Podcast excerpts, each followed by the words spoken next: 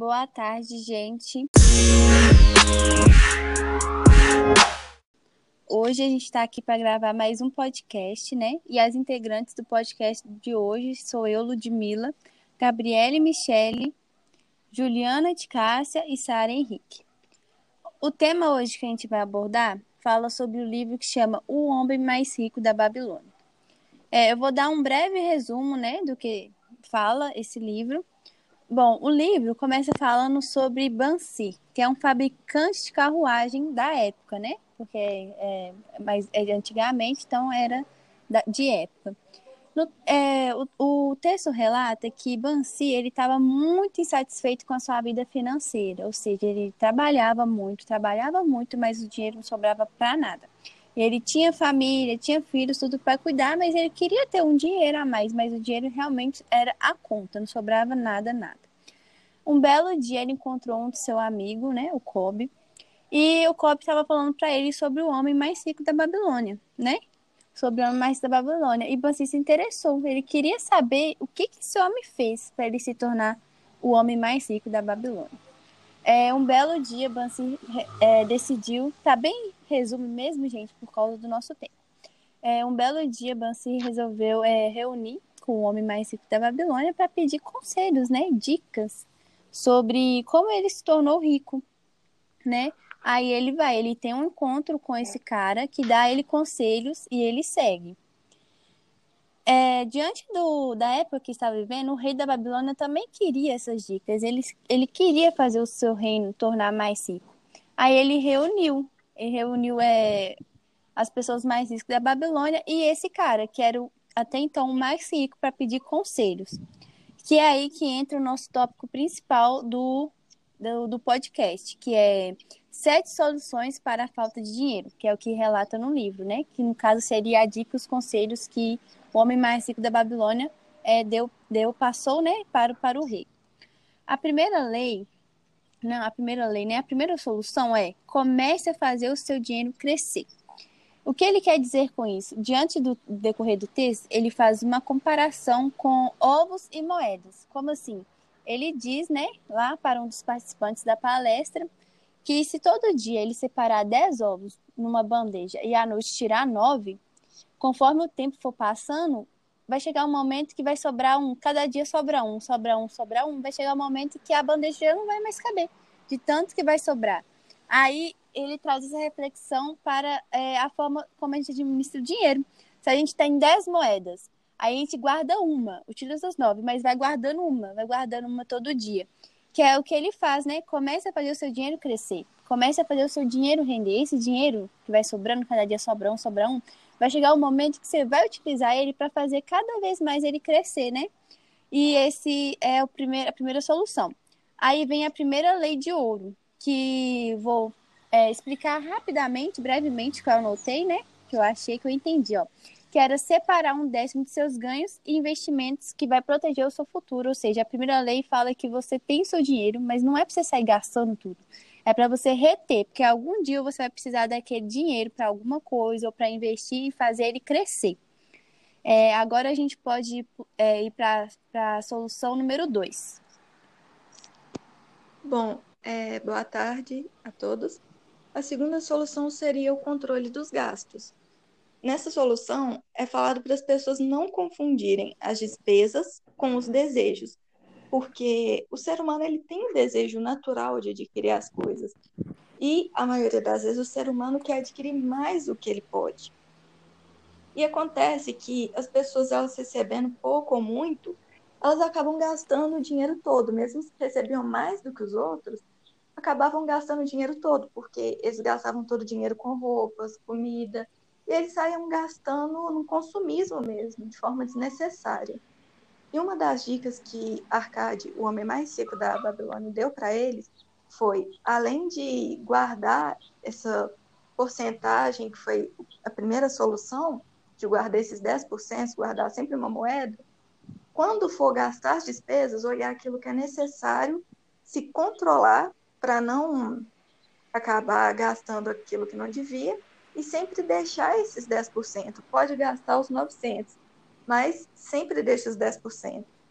E é até interessante quando se fala também das cinco leis de ouro, que a quarta lei fala que o ouro foge do homem que o emprega em negócios ou propósitos com que não está familiarizado, ou que não contam com a aprovação daqueles que sabem poupá-lo. Ou seja, muitas vezes é, a pessoa vai investir o seu dinheiro em alguma coisa sem pensar, porque ela pensa que aquilo vai trazer um retorno, isso é um gasto desnecessário. A pessoa tem que saber como administrar, como gastar. E o controle de gastos, ele é essencial, porque se a pessoa não souber é, gastar, não importa o tanto que ela receber, teve um aumento, vai lá, vai arcar com as suas despesas, confunde com desejo, e aí ela vai desejar cada vez mais coisas, vai acabar que o dinheiro nunca vai render, porque a pessoa não vai ter um limite. E comparando com os dias de hoje, né? A gente pode ver que às vezes isso acontece muito com o salário, às vezes a pessoa tem um aumento, fala, nossa, agora o meu dinheiro vai render. Mas a pessoa não sabe controlar os seus desejos, não sabe controlar os seus gastos. Então a pessoa acaba gastando naquilo que não devia, depois se arrepende, fala assim: ah, vou investir em alguma coisa aqui, porque isso aqui vai me dar um retorno. E a pessoa sai investindo loucamente, sem nem pensar, e acaba que a pessoa se frustra depois, porque não soube controlar os seus gastos. E sobre isso se trata a segunda solução. Agora será passada para a terceira. Olá, gente, boa tarde. Na terceira solução, é multiplique seus rendimentos. Bom, é, é interessante a gente falar, né? Igual vocês, né, a Lud já falou, poupar. Você precisa poupar, porém você não pode pegar tudo aquilo que você poupou e simplesmente esquecer que aquilo tem um objetivo, né? No texto fala o seguinte: por cada moeda que pôr para trabalhar, você tem que colocá-la de forma que ela vai produzir como algodão nos campos. Né? Você tem que trazer lucros. Não é ter sorte, né? Você virar, você fez um investimento ou você está poupando e esse dinheiro simplesmente está parado. Dinheiro embaixo do colchão não funciona, né? A gente precisa realmente colocar esse dinheiro para movimentar. Então é questão realmente de trabalhar para ter frutos. É controlar as, despesas, é ter um planejamento, né? É ser mais assertivo e assim a gente realmente consegue obter lucros. E aí nós temos também o quarto segredo, que é proteger o seu, o seu tesouro contra perdas. Bom, outra coisa que é super legal nesse ponto é que a gente precisa realmente estudar aonde a gente vai colocar o nosso dinheiro, fazer realmente pesquisas, né, estudar onde investir, para a gente simplesmente conseguir é, é, é, colocar esse dinheiro para render. Você fazer um planejamento, você estudar onde vai investir. Antes de investir, né, o capital, você realmente tem que ter uma certeza e uma segurança. E falando nisso, nós temos a terceira lei de ouro. Ela diz o seguinte: o ouro busca a proteção do proprietário cauteloso, que o investe de acordo com os conselhos de homens sábios em seu manuseio. Ou seja, né, a, a, aquele aquele que tem um planejamento, aquele que sabe poupar, que sabe investir suas riquezas, eles são os mais afortunados. O dinheiro ele não fica na mão de quem não sabe usar, né? De quem gasta mais do que pode. O dinheiro vai embora. Por mais que você ganhe muitas vezes ou você tenha um investimento que ele te dê bons resultados, se você gasta tudo, simplesmente a gente não consegue né, fazer esse dinheiro ficar. E aí, quanto a isso, é necessário buscar ajuda mesmo, né, é, com um profissional, com cursos, com uma educação financeira, para o seu dinheiro poder render. E aí já vem o quinto segredo.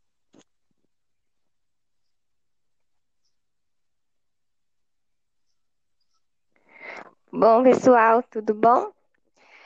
Eu vou falar então da quinta solução, que é façam do lar um investimento lucrativo. Bom, é, lá fala sobre a importância, né, da família.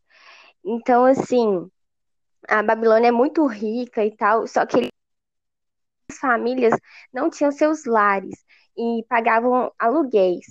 Então, assim, é, uma solução é, para você né, ter um bom rendimento do seu dinheiro, ter um bom retorno, é você ter o seu próprio lar. É, então, assim, lá fala que é, é, você pode pegar o dinheiro emprestado, e isso é visto como, é, como é, é bem visto, né, pelos emprestadores de dinheiro, pois para eles vão olhar como você valoriza sua família. Então, assim, você ter uma renda é, e poder investir no seu lar, isso é bem visto por eles. E assim, é, isso é muito interessante, porque você é, vai poder até render o dinheiro trazendo uma hortinha, fazendo uma horta dentro do seu lar, é, deixando as crianças brincarem no quintal.